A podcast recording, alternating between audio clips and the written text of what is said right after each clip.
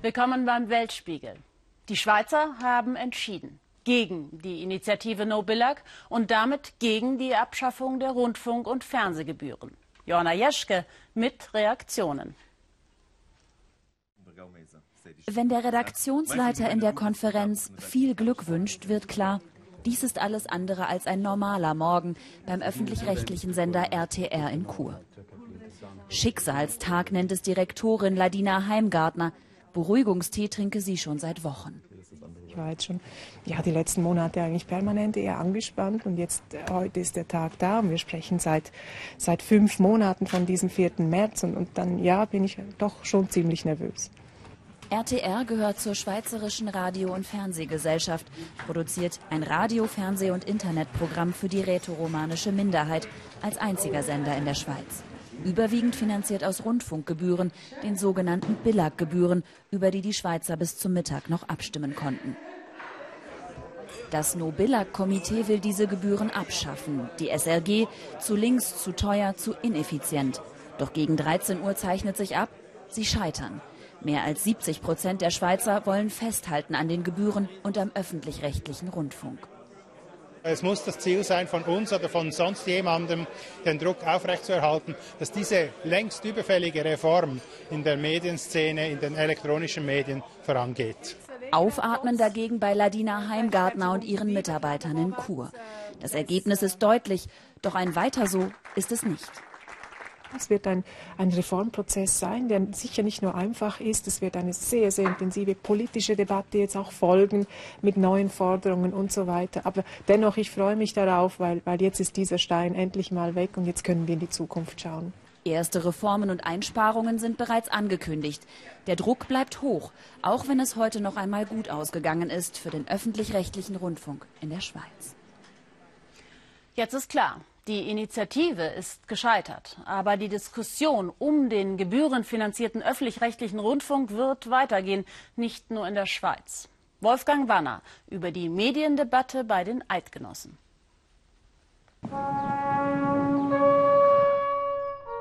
Hier in den Schweizer Alpen im Kanton Wallis ist die Welt eigentlich in Ordnung. Doch seitdem der Schweizer Rundfunk abgeschaltet werden soll, ist die Aufregung groß etwa im Jodlerclub Alpenrösli in Sidas. Sie sind stolz auf ihre Tradition. Vor fast 90 Jahren als Verein gegründet. Jede Region in der Schweiz hat Jodellieder mit eigenen Tonfolgen und Melodien. Seit Jahrhunderten. Unser Jodelclub, ist Bestandteil des Brauchtums, der Kultur in der Schweiz. Und die Kultur ist sicher der Bereich, der von den Jungen weniger interessiert. Und immer wieder haben sie Auftritte, werden sie von Schweizer Fernsehen und Radio aufgenommen. Wichtig für die Brauchtumspflege und Nachwuchsförderung. Auch darum sind die meisten gegen eine Abschaffung des Schweizer Rundfunks.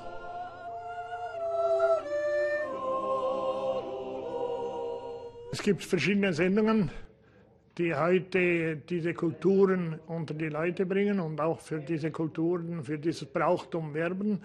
Und diese Sendungen hatten sehr große Mühe, weiter zu bestehen.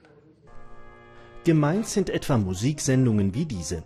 Trotz guter Einschaltquoten, auch in Sieders gibt es kritische Stimmen, die Schweizerische Radio- und Fernsehgesellschaft, kurz SRG, müsse schlanker werden, mehr sparen. In dem Umgang mit, den, mit dem Budget ist sicher, äh, sind wir nicht zufrieden oder das ist äh, etwas, das äh, überarbeitet werden muss.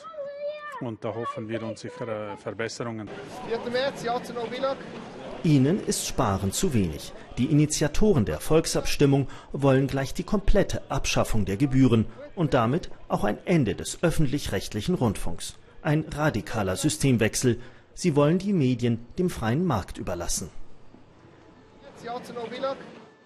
Es ist eine Zwangsgebühr, es ist die Bevormundung des Bürgers. Er kann nicht frei wählen, welche Medien er konsumieren will. Wie hier in Zürich haben sie im ganzen Land für die Abschaffung geworben. Ihre Motive zu hohe Gebühren, die SRG zu dominant. Der freie Markt könne alles besser regeln. Nobillag benannt nach der schweizerischen Gebühreneinzugstelle. Die rechtskonservative Schweizerische Volkspartei SVP, die einzige große Partei, die die Initiative unterstützt. Wir brauchen kein staatlich gehätscheltes, staatlich finanziertes Zwangsgebühren-Medienmonopol. Das brauchen wir nicht. Äh, dass wir Fernseh, dass es ein Bedürfnis gibt, eine Nachfrage nach guten Fernsehsendungen, Nachrichtensendungen, das ist ja klar.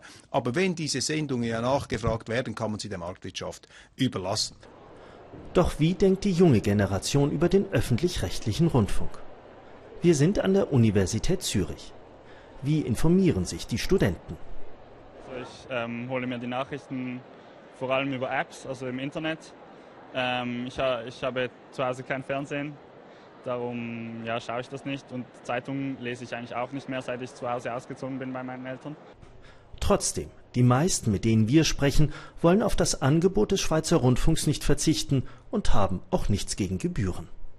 Wenn man gut informiert sein will, dann muss man auch etwas dazu zahlen. Und wir leben auch in einer Demokratie und sie hat auch ihren Preis. Ich finde es vor allem wichtig, dass wir ein bisschen sozialer denken und dass auch wir andere mitbezahlen, die vielleicht nicht die Möglichkeit haben, sich über andere Quellen zu informieren. Ich informiere mich hauptsächlich über das Internet und deswegen finde ich, ja, dass man da die Bürger zwingt, 400 Franken im Jahr zu zahlen. Auch wenn die das gar nicht wollen, ja, ich finde das nicht okay. Für das Angebot der SRG zahlt derzeit jeder Schweizer Haushalt rund 390 Euro im Jahr. Dafür bietet der Schweizer Rundfunk Informationssendungen, Unterhaltung, Kultur und Sport. Alles in den vier Landessprachen. Buonasera, uh, benvegni. Buonasera a tutti, ben ritrovati. Guten Abend, meine Damen und Herren. Bonsoir à tous, bienvenue dans ce journal. Aufwendig. Bei der morgendlichen Redaktionssitzung des französischsprachigen Ablegers der SRG in Genf. Hier sind auch zwei Korrespondenten aus der Deutschschweiz dabei. Sie berichten aus der französischen Schweiz, der Westschweiz. Denn einfach die Beiträge der französischsprachigen Kollegen übersetzen geht nicht. Die Schweiz ist ja sehr multikulturell und wir sind deswegen auch fast ein bisschen Auslandkorrespondenten, denn die Westschweiz die ist viel näher dran an Frankreich äh, kulturell gesehen als an der Schweiz. Also das heißt, wir haben hier schon eine Aufgabe, die Realität in der Westschweiz, äh, in der Deutschschweiz rüberzubringen. Auf diese Vielfalt wollen sie hier nicht verzichten, in den Walliser Alpen beim Jodlerclub Alpenrösli. Hier hofft man, dass der Schweizer Rundfunk weitersenden darf. Und dann ist auch hier die Welt wieder in Ordnung. Ich begrüße in Bern jetzt meinen Kollegen Wolfgang Wanner. Wolfgang, das Ergebnis des Referendums bedeutet ja erst einmal, dass das öffentlich-rechtliche Schweizer Fernsehen weitermachen kann. Ist die Mediendebatte damit jetzt beendet? Nein, sicherlich nicht. Denn auch wenn die Schweizer ihren öffentlich-rechtlichen Rundfunk behalten wollen, heißt es aber nicht, dass die Mehrheit der Schweizer mit der SRG zufrieden ist. Umfragen zufolge wollen viele Eidgenossen dass die SRG abspeckt, dass sie schlanker wird und mehr spart. Die SRG hat Reform versprochen, jetzt muss sie liefern. Davon wird dann auch künftig die Akzeptanz in der Bevölkerung abhängen. Und die nächste Nagelprobe, Nagelprobe wird quasi im Sommer sein. Dann beginnt nämlich eine Diskussion hier in der Schweiz um den Auftritt im Internet von den öffentlich-rechtlichen Medien. Welche Auswirkungen könnte das Ergebnis auch auf andere Länder haben? Ja, also diese Debatte hier in der Schweiz und auch die Abstimmung wurde natürlich von Befürwortern und von Gegnern des öffentlichen Rundfunks genau beobachtet. Beide Seiten haben sich natürlich äh, Aufwind für ihre jeweilige Position erhofft. Und heute, glaube ich, kann man sagen, es ist ein ganz klares Zeichen für den öffentlich-rechtlichen Rundfunk hier in Europa. Vielen Dank, Wolfgang. Vielen Dank nach Bern. Und jetzt zu unserem Schwerpunkt heute im Weltspiegel. Italien wählt. Spannend wird es dort heute Nacht ab 23 Uhr, wenn die Wahllokale schließen. Über 50 Millionen Italiener können ein neues Parlament wählen, ganz regulär nach fünf Jahren. Doch ein neues Wahlrecht und drei annähernd gleich große politische Lager könnten für eine Hängepartie sorgen. Michael Schramm. Sie sind der Stolz einer ganzen Nation, die italienische Kunstflugstaffel Frecce Tricolori. Was Italiens weltberühmte Formationsflieger in Perfektion verkörpern, ein gelungenes Miteinander, steht so gar nicht für die Politik ihres Landes, verbindet man diese doch eher mit einem Gegeneinander. Fast unsichtbar war er, dieser Wahlkampf. Plakate von Parteien und Bewegungen musste man suchen. Der Grund, der Staat zahlt erstmals nicht mehr die Kosten. Und die Politmatadoren, sie machten sich rar und traten eher selten öffentlich auf. Der Wahlkampf, er fand vor allem in Fernsehen und Internet statt. 39 Parteien und Bewegungen warben um die Gunst des italienischen Wählers. Im Wesentlichen lassen sich diese zu drei politischen Machtblöcken zusammenfassen. Dem seit vier Jahren regierenden Mitte-Links-Bündnis, dessen Kern die PD, die Sozialdemokraten bilden. Doch geht es nach den Meinungsforschern, sind deren Regierungstage gezählt. Gerade mal 27 Prozent traut man ihnen diesmal zu. Aus deutscher Sicht sind das keine guten Nachrichten, ist es doch der amtierenden Regierung gelungen, Italien wieder auf einen, wenn auch zaghaften wirtschaftlichen Wachstumskurs zu bringen. Sogar der rekordverdächtige Schuldenberg des Landes konnte ein klein wenig um ein Prozent abgebaut werden. Zudem bekennen sich die italienischen Sozialdemokraten in Italien am klarsten zu Europa und dem Euro. Den zweiten politischen Block bildet das Mitte-Rechts-Bündnis bestehend aus der Forza Italia des langjährigen Ministerpräsidenten Silvio Berlusconi, der einstigen Lega Nord, die jetzt landesweit antritt und Lega heißt, und den bekennenden Faschisten der Fratelli d'Italia. Bis zu 37 Prozent sind, so die Wahlforschung, für das Mitte-Rechts-Bündnis drin. Damit würden sie zur stärksten politischen Kraft werden. Deren gemeinsames großes Wahlkampfthema die Flüchtlingspolitik. Italien hatte 2017 die meisten Neuankömmlinge in Europa zu verzeichnen. Mitte rechts will hier die europäischen Partner mehr in die Pflicht nehmen. Die dritte politische Kraft bildet die Protestbewegung Fünf Sterne. Movimento Cinque Stelle könnte, so erwarten es die Meinungsforscher, zur stärksten politischen Einzelkraft aufsteigen mit rund 28 Prozent der Stimmen. Aus europäischer Sicht immerhin etwas beruhigend dabei. Die früher lauten antieuropäischen Töne sind weitgehend verstummt. Der Euro zum Beispiel wird nicht mehr grundsätzlich abgelehnt. Jeder dritte Wähler, der heute seine Stimme abgab, soll laut Meinungsforschern bis zur letzten Minute unentschlossen gewesen sein. Für keinen der drei konkurrierenden Blöcke sieht die Wahlforschung eine für die Regierungsbildung ausreichende Mehrheit voraus. Wenn die Demoskopie recht hat, dann äh, werden wir auf eine Pattsituation äh, entgegengehen. Ähm, natürlich, das wird wahrscheinlich zu sehr äh, komplizierten, langen, schwierigen äh, Verhandlungen führen. So werden die italienischen Formationsflieger weiter in der Luft vorführen, was am Boden gerade in den nächsten Wochen besonders schwer fallen dürfte. Gemeinsamkeit und Vorwärtskommen. Langwierige Regierungsbildung, das kennen wir. Ja, und ein ganz großer Star des Wahlkampfs war Silvio Berlusconi. Mit brüchiger Stimme versucht er wieder, die Italiener für sich und seine Koalitionspartner zu gewinnen. Eine Aktivistin schrieb sich auf die Haut, Berlusconi, du bist abgelaufen. In einer Welt, in der Donald Trump US-Präsident ist, könnte aber auch wieder Platz sein für ihn. Er kann es nicht lassen. Er hält sich für den Supermann. Viele glaubten, er sei längst als Witzfigur in die Sammlung italienischer Ministerpräsidenten eingegangen. Doch der 81-Jährige ist zurück zieht wieder für die Forza Italia in den Wahlkampf. Sein Motto Italiener zuerst. Ich stehe hier mit leuchtenden Augen, einer, der sicher ist, dass es ihm gelingen wird, der Vertreter des Volkes zu werden. Wer ist dieses Volk, das von ihm repräsentiert werden will? Marco Travaglio beobachtet Silvio Berlusconi seit Anfang der 90er Jahre. Die Zustimmung, die Berlusconi erhält, für den Journalisten unfassbar. Für 85 Prozent der Menschen stellt er eine öffentliche Gefahr dar. Und dann gibt es die 15 Prozent, die ihn wählen werden. Das sind zum Teil ältere Personen, die nicht gut lesen und schreiben können, die vor allen neuen Dingen Angst haben. Dabei kann er gar nicht Premier werden. Er durfte zwei Jahre nicht mal selbst wählen. Er ist gesperrt für den öffentlichen Dienst. Bis vor kurzem musste er sogar um Erlaubnis bitten bei Auslandsreisen, da der Pass eingezogen war. Jetzt reist er wieder, auch nach Brüssel. Wie selbstverständlich präsentiert sich der Medienmogul auf dem europäischen Parkett als habe er nie aufgehört zu regieren. Er erhält Wahlkampfunterstützung auch von konservativen Politikern. Doch Ministerpräsident kann er nicht werden. Unzählige Prozesse liefen gegen ihn und in einem wurde er 2013 wegen Steuerhinterziehung in letzter Instanz rechtskräftig zu vier Jahren Haft verurteilt.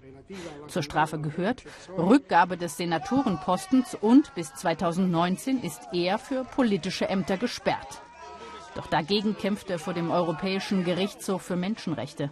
Wann das Urteil fällt, ungewiss. In seiner Zeit als Ministerpräsident hatte Berlusconi das Volk aufgerufen, keine Steuern zu zahlen, feierte wilde Bunga-Bunga-Partys. Er hat Italien zum Schlechten verändert. Es ist schon immer ein Land der Trickser gewesen, ein Land, wo die Hälfte ehrlich arbeitet und Steuern zahlt und die andere sind Schlaumeier, die vom Betrug der ehrlichen Hälfte leben. Mit Steuerhinterziehung, Bilanzbetrug, Korruption. Früher hat man das heimlich gemacht. Aber seitdem Berlusconi da ist, macht man es mit Stolz.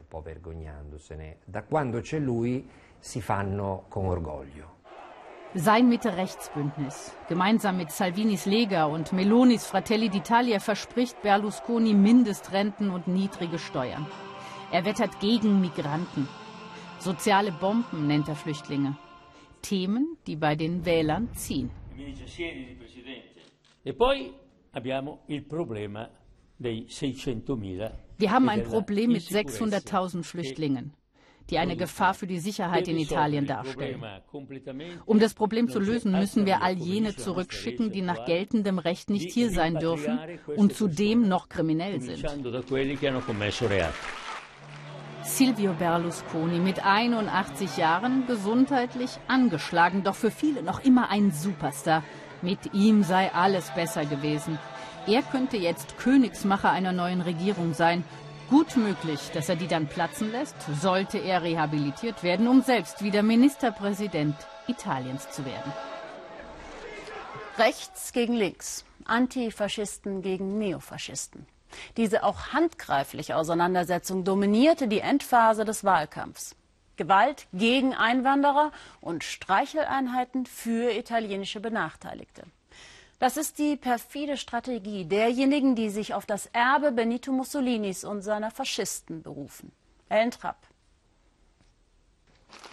Alessandra Dottavi will helfen, für ihre Mitmenschen da sein. Die Lehrerin ist Casa Pound Mitglied.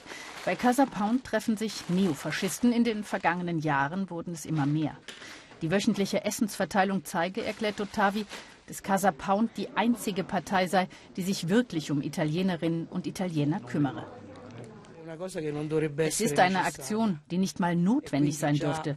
Das allein schon ist ein wichtiger Fakt. Wir sind so tief gesunken, weil der Staat seine Pflichten gegenüber den Bürgern nicht übernommen hat.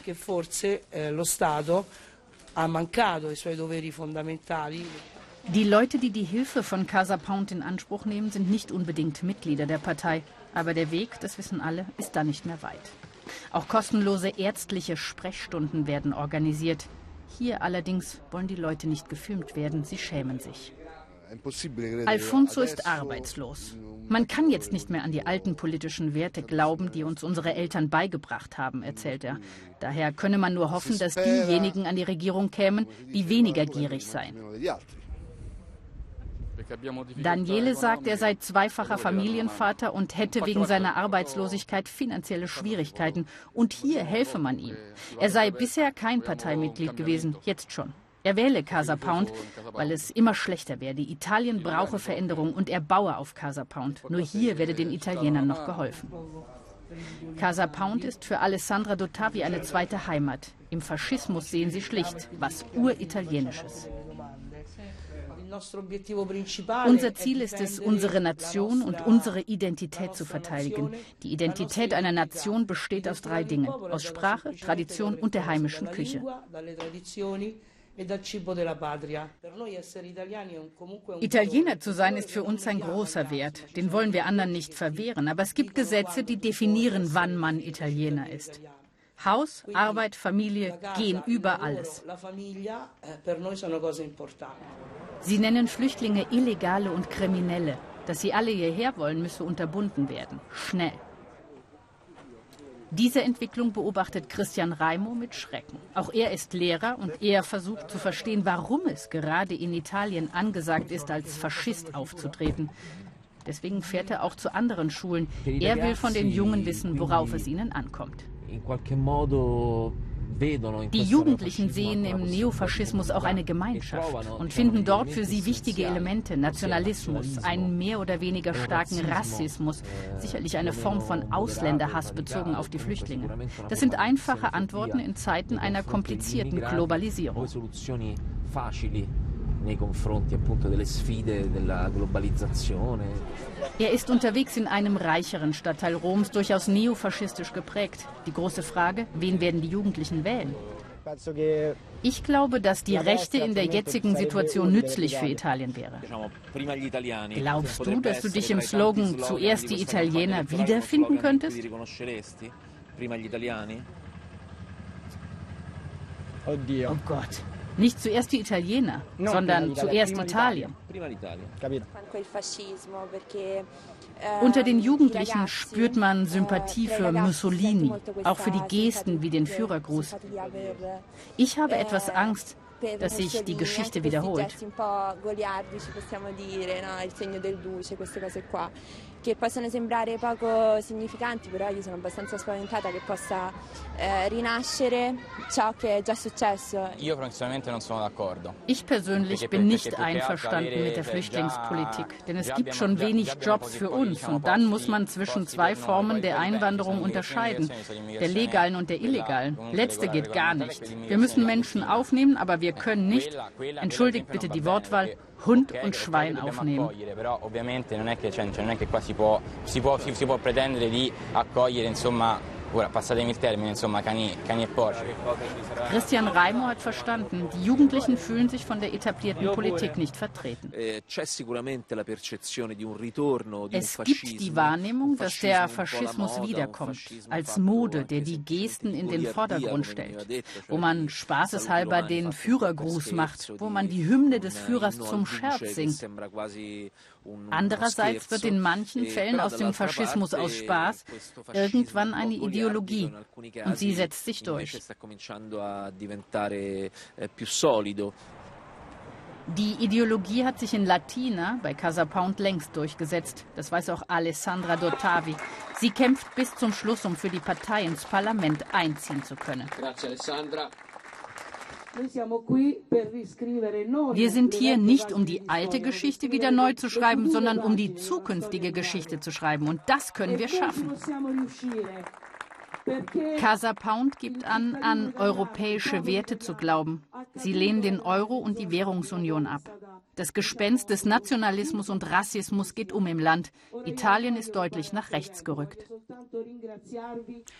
Uns zugeschaltet aus Rom ist jetzt Michael Schramm. Michael, wie erklären Sie die schlechten Werte in den Umfragen für die bisher regierenden Sozialdemokraten? Die geben ein sehr schwieriges Bild nach außen ab. Die Partei ist zerstritten, es gibt Abspaltungen. Zum anderen gab es ja den Versuch mit einem Referendum des Vorgängers des jetzigen Ministerpräsidenten Renzi, äh, das Verfassungssystem zu verändern. Der ist gescheitert und der Erfolg, die Erfolge der Partei, nämlich das Wirtschaftswachstum, das kleine, das in letzter Zeit erzielt werden konnte, das kommt bei den Menschen nicht an. Und schließlich und endlich, der Wahlkampf wurde überschattet. Es gab vor einem Monat ja dieses Attentat von Macerata, wo ein Rechtsradikaler wahllos auf Migranten geschossen hat. Und das hat den Wahlkampf derartig umgedreht, dass das zentrale dann Thema dann eben wurde die Migration, die Migrationspolitik. Und das hat der PD, PD alles in allem geschadet. Haben Sie Erkenntnisse über Pannen und Unregelmäßigkeiten heute bei der Wahl? In Palermo sind offenbar Stimmzettel falsch ausgedruckt worden. Die mussten ersetzt werden, 20.000 an der Zahl. Daraufhin mussten die Wahllokale erst zunächst mal geschlossen bleiben. Es hat zwei Stunden gedauert, bis die Panne behoben wurde. Man spricht ganz offiziell von einer Panne, nicht von einem Betrugsversuch. Warum haben Rechtsextremisten einen solchen Zulauf? Welche Rolle spielt denn dabei die wirtschaftliche Entwicklung? Und das Land leidet ja eben seit Jahrzehnten unter festgefahrenen Strukturen, oder? Ja, das, die Wohlstandsverteilung funktioniert eben nicht. Es gibt eine reiche Elite, aber der Mittelstand, der hinkt sehr hinterher und in Unterschichten sieht es wirklich sehr, sehr schlecht aus. Das Einkommensniveau ganz generell in Italien ist ungefähr auf dem Stand von vor 20 Jahren, auf dem Niveau des Jahres 98. Und wer in den Süden des Landes schaut, da wird es wirklich düster. Oder wer in den Bereich der Jugend blickt, 40 Prozent der Jugendlichen sind arbeitslos. Und klar, wer in der etablierten Welt nicht zum Zuge kommt, der ist natürlich in der Gefahr, sich Extremen zuzuwetten. Und in Italien im Moment scheint es eine Art Mode zu geben, sich faschistischer Vergangenheiten zu erinnern. Das kann man nicht anders sagen. Der neonationale Block ist im Moment sozusagen der angesagte Wahlsieger. Man kann nur hoffen, dass es nicht zu einem Durchmarsch reicht. Und die Demoskopen sagen ja, es reicht nicht dazu. Es wird keine regierungsfähige Mehrheit geben. Aber sie sind die stärkste Gruppe. Danke für das Gespräch. 20 verlorene Jahre. Kaum Zuwachs bei der Produktivität und trotz geringen Wachstums steckt Italien immer noch in der Krise. Und das spielt Extremisten in die Hände. Dennoch gibt es auch Erfolgsgeschichten. Viele Familienunternehmen, besonders Norditaliens, gehören mit zu den wettbewerbsfähigsten Firmen des Kontinents. Ralf Gladitz war in der Nähe von Mantua. Wir fahren durch die Po-Ebene, kurz vor Mantua. Schlaglöcher, immer wieder leerstehende Häuser, Agrarland. Mitten in den Feldern taucht plötzlich eine riesige Fabrik auf. Das Stahlwerk der Familie Macegallia. Mit dem übergroßen Porträt des Firmenpatriarchen auf der Zentrale.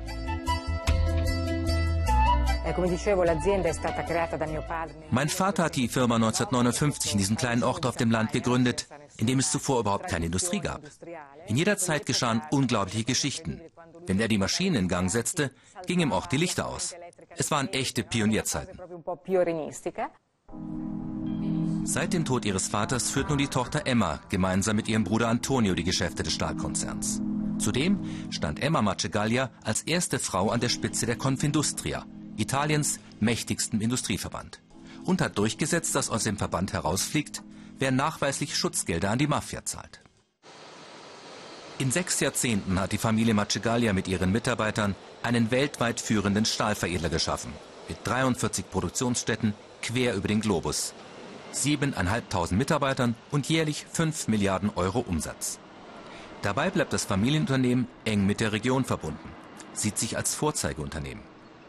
Selbst während der Wirtschaftskrise gab es keine Negativschlagzeilen. Pro Familie arbeitet wenigstens eine Person für uns. Wir haben auch Fälle, in denen die Ehefrau, der Ehemann, die Kinder und die Enkelkinder bei uns arbeiten. Wir haben einen Kindergarten gebaut. Wir haben sehr stark zum sozialen Wohlstand dieses Ortes beigetragen. Unser Unternehmen ist deshalb sehr wichtig, nicht nur für den Ort, sondern auch für die ganze Region Mantua. Im Ortskern besitzt die Familie Macegallia eine große Residenz, der Bruder wohnt hier abgekauft von einem alten Adelsgeschlecht, das jahrhundertelang die Geschicke der Region bestimmte. So wie über lange Zeit überall in Italien. Der Adel und mächtige Familiendynastien haben sich das Land aufgeteilt, den Ton angegeben, auch in den Regierungen. Nicht immer zum Wohle der Gemeinschaft. Mailand, das Handels- und Finanzzentrum Italiens. Wir treffen Sebastiano Barisoni, Wirtschaftsexperte und Vizedirektor des Senders Radio 24. Er hat viele Missstände in der öffentlichen Verwaltung angeprangert, Korruption in Politik und der Privatwirtschaft. Natürlich gibt es die großen legendären Familienunternehmen, zum Glück. Sie haben auch noch einen bedeutenden Einfluss auf das Land. Aber sicher nicht mehr wie in den 60er oder auch 80er Jahren, weil sich der italienische Kapitalismus verändert hat. Wir zählen mittlerweile gut 20.000 Unternehmen, die auf den internationalen Märkten sehr gut präsent sind. Für die ist der Weltmarkt das Maß, nicht mehr Italien.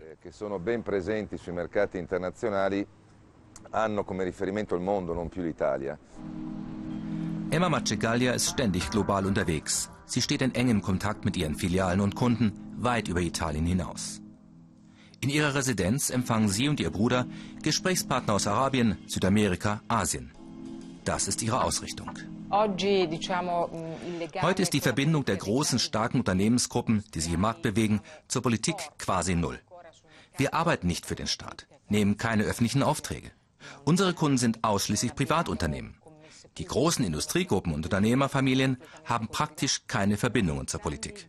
industriali e grandi famiglie imprenditoriali che sono a capo di, di aziende forti non hanno praticamente più legami con la politica.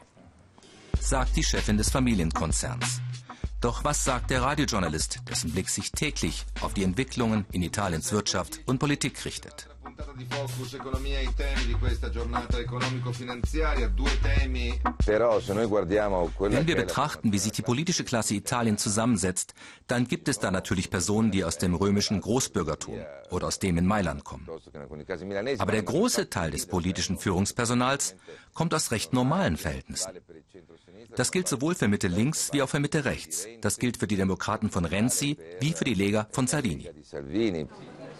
Normale Verhältnisse? Was ist mit diesen schillernden Figuren in Italiens Politik? Mit Regierungschefs vom Schlager eines Berlusconi? Berlusconi ist von selbst Berlusconi geworden. Eine Familie Berlusconi ist keine wichtige Familie in diesem Land. Sie ist eine unbekannte Familie. Wenn wir also über einflussreiche Familien reden, die zum Aufstieg eines Politikers beigetragen haben, dann kann ich da momentan keine nennen. Eh, del leader politico, io onestamente eh, non ne ricordo. Auch Familie Marcegaglia hätte stärker mit der Politik anbandeln können. Als Regierungschef hat Silvio Berlusconi Emma Marcegaglia sogar angeboten, Ministerin zu werden, was sie entschieden abgelehnt hat. Filz und Chaos in der italienischen Politik, damit wollen die meisten Firmenchefs nichts zu tun haben, obwohl immer ein wenig Unruhe mitschwingt, wenn erneut gewählt wird. Ich denke, dass wir am Ende schon eine proeuropäische Regierung und eine Regierung haben werden, die die Reformen, die in diesen Jahren in Gang gesetzt wurden, fortsetzen wird. Natürlich gibt es eine Unsicherheit, da muss ich ganz ehrlich sein. Man weiß jetzt nicht, wie die Lage am Ende sein wird. Ich denke, dass auch wenn es keinen klaren Sieger geben wird, der Staatspräsident wahrscheinlich den Anstoß für eine proeuropäische und reformfreundliche Koalition geben wird. Die Bewunderung für den Firmenpatriarchen Steno Macegaglia scheint ungebrochen in der Gegend um Mantua. Hier beeinflusst das Familienunternehmen nach wie vor die Entwicklung der Region.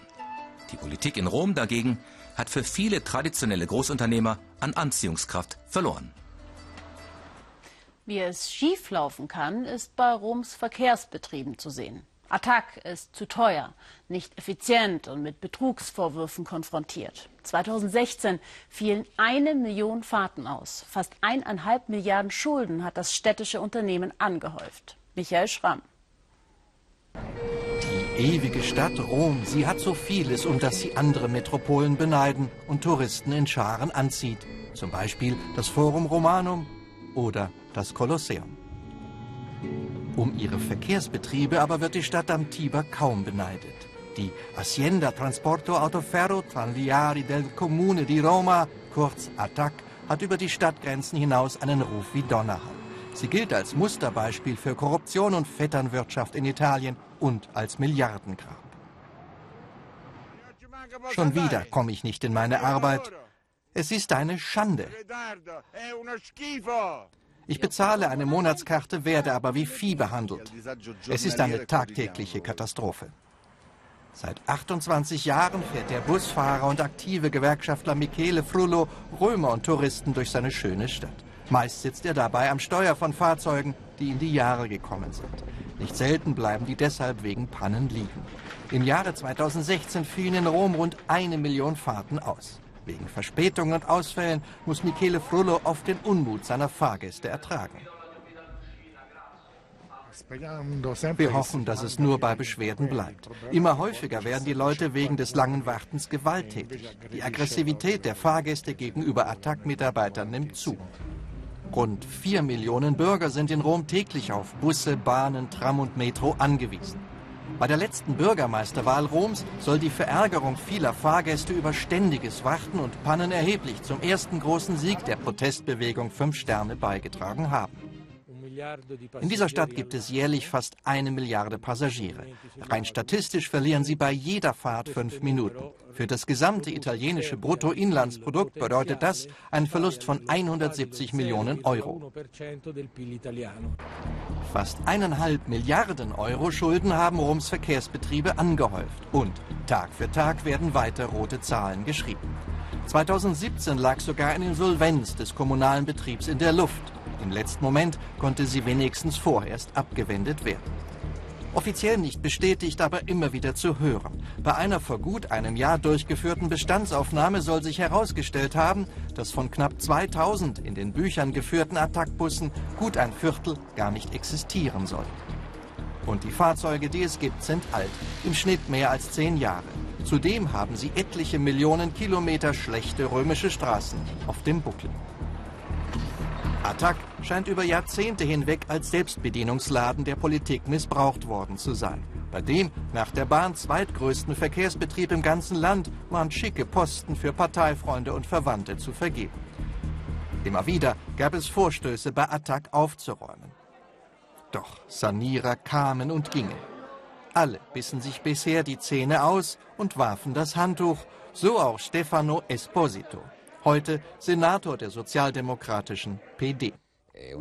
Attac ist ein Betrieb, in dem es nicht primär um Dienstleistung am Bürger geht, sondern der von politischen Kräften gleich einem Kuchen untereinander aufgeteilt wurde. Laut einer Statistik erschien im ersten Quartal 2017 mehr als jeder zehnte Attac-Mitarbeiter nicht zur Arbeit. Es ist schwierig, dagegen vorzugehen, sind doch nicht weniger als elf Gewerkschaften innerhalb der römischen Verkehrsbetriebe aktiv. Immer lauter werden daher Forderungen aus der Politik, Roms Problembetrieb zu privatisieren. Ist Attac ein Sonder- oder ein Einzelfall? Viele Beobachter von italienischer Politik und Wirtschaft haben da Zweifel.